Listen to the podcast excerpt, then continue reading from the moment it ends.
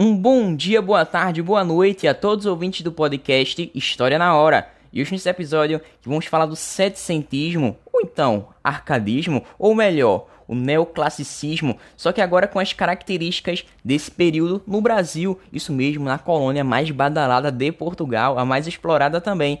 E hoje vamos falar um pouco sobre essa simplicidade que está se tornando a moeda de ouro, capaz de trazer o equilíbrio à vida. E os autores do arcadismo eram influenciados pelo iluminismo. Mas e aí, meu caro ouvinte, você está preparado para vir comigo para o século XVIII, em que a concepção de que era possível produzir uma literatura nacional começou de fato a existir? Bom, então você é meu convidado especialíssimo. O século das luzes está aqui para nos trazer essa paz, essa tranquilidade, mas também ideias revolucionárias. E você vem comigo para mais uma viagem no tempo. Então, sem mais delongas, vamos ao que de fato interessa. Bom, ou seja, eu estou falando muito desse século XVIII e ele é um século em que os autores locais aqui do Brasil vão passar a inserir elementos da paisagem colonial em suas obras, ou seja, deixando de explorar apenas aqueles aspectos exóticos da natureza. E dessa forma, já se podia notar uma postura mais reivindicatória, marcada por movimentos e rebeliões que aconteciam muito no período. Bom, a gente sabe que nesse momento estão acontecendo rebeliões em todo o Brasil isso por conta de revoltas contra o pacto colonial, ou seja, aquele exclusivismo metrópole-colônia. Bom, um desses exemplos é a Inconfidência Mineira, que tem um grande destaque nessa jogada. E tudo isso dava início a uma trajetória que culminaria com a emancipação política e literária do Brasil, mas isso no século seguinte, século XIX. Mas eu quero hoje dar ênfase ao dualismo de sentimentos de Cláudio Manuel da Costa. Mas para que você entenda bem melhor o que eu estou falando, eu gostaria de ler um dos poemas dele. E o poema se inicia assim, valorizando a natureza, contrastando essa harmonia com a angústia do sentimento humano. Vamos lá.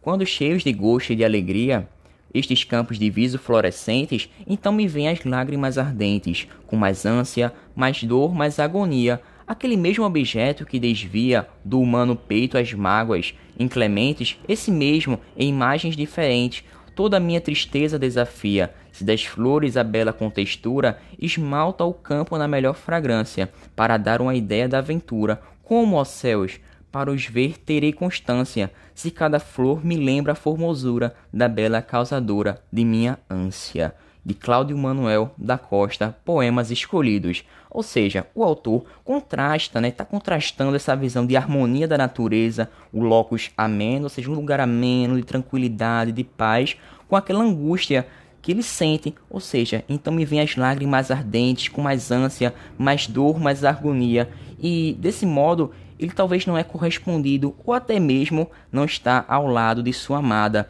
E podemos perceber também um tom bucólico que deveria apaziguar a alma, que o faz sofrer esse distanciamento emocional ou físico de sua musa, de sua mulher inspiradora. Bom, e no Brasil do século XVIII, podemos falar da expansão urbana, que trouxe com ela diversos profissionais ligados à mineração, dentre eles muitos letrados, o que possibilitou a disseminação de ideias iluministas, mas também permitiu o desenvolvimento da literatura no Brasil, e os jovens pertencentes a famílias abastadas eram enviados a Coimbra para concluir os seus estudos superiores e, ao retornar ao Brasil, traziam com eles essas ideias iluministas do século das luzes que, que tinham acabado de aprender na Europa.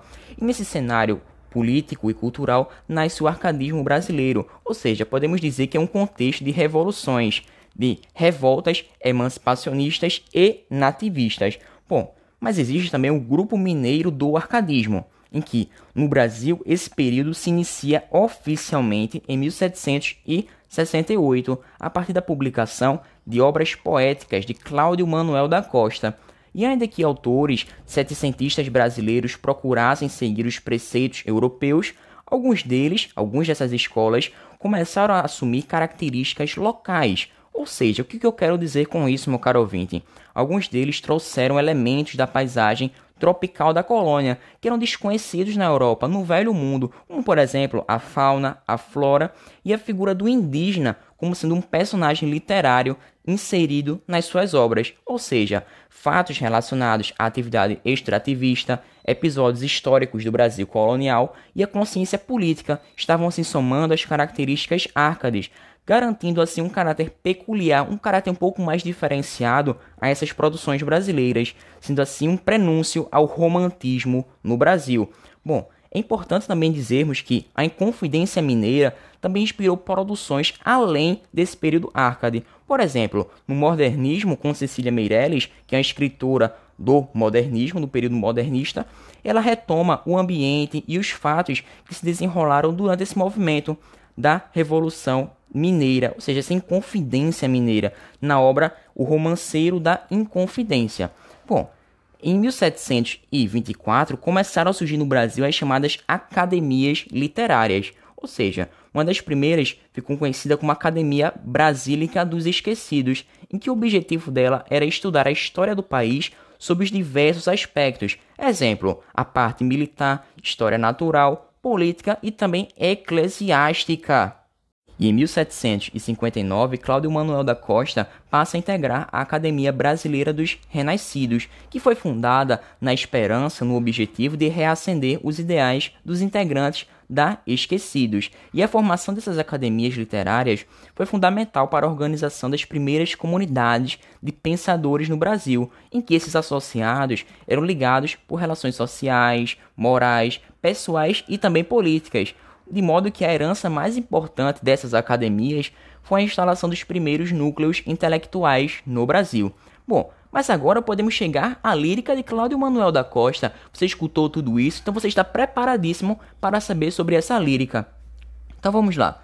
Cláudio Manuel da Costa ele foi um dos grandes nomes da literatura lírica setecentista no Brasil. Cláudio Manuel da Costa, ele mesmo que nasceu na região de Mariana, Minas Gerais, 1729, estudou no Rio de Janeiro, concluiu os estudos em Coimbra e deixou como legado obras poéticas e Vila Rica, que é um poema épico, tendo o pseudônimo como Glauceste Saturnio e ele como convinha aos ideais árcades. Cláudio Manuel da Costa era adepto ao formalismo clássico e seguiu também essa linha pastoril, compondo 100 sonetos, todos decassílabos. Se liga aí nessas estruturas que é muito importante, hein? E em um de seus poemas, o eu lírico se dirige a Nise, a sua musa, que não é descrita fisicamente e com qual ele não interage. Já rompe Nise, a matutina aurora, o negro manto com que a noite escura sufocando do sol a face pura, tinha escondido a chama brilhadora, que alegre, que suave, que sonora, aquela fontezinha aqui murmura, e nestes campos cheios de verdura, que avultado prazer tanto melhora. Só minha alma, em fatal melancolia, por ti não poder ver, Nise adorada, não sabe ainda que coisa é alegria, e a suavidade do prazer trocada, tanto mais aborrece a luz do dia, quanto a sombra da noite lhe agrada. Portanto, podemos ver aqui o convencionalismo adoroso, ou seja, o ideal da mulher inatingível, uma característica arcade resgatada do neoplatonismo clássico. E note como o poema compõe essa estrutura externa, ou seja, tendo os modelos clássicos, e Cláudio Manuel da Costa procurou adaptar o bucolismo campestre às paisagens mineiras, ou seja, de Minas Gerais, da região das Minas, destacando seus importantes acidentes geográficos e a rusticidade. E essa adaptação gera um efeito interessante em seus poemas, em que ele contrapõe aspectos rústicos da natureza mineira à sofisticação europeia, ou seja, ele contribui para que a literatura brasileira alcance a sua autonomia artística.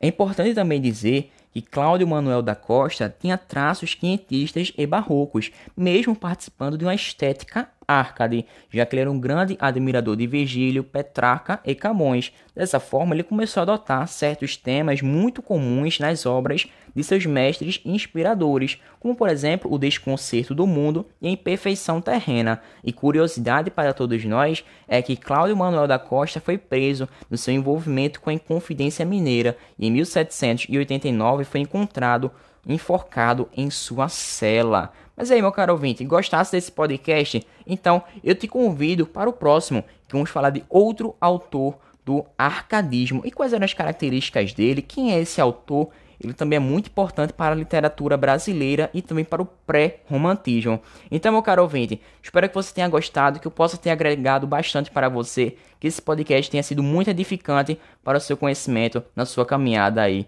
no seu vestibular. Então, fique com Deus, até uma próxima. Muito obrigado e vamos para o outro podcast que já está saindo do forno. E vamos lá. Muito obrigado.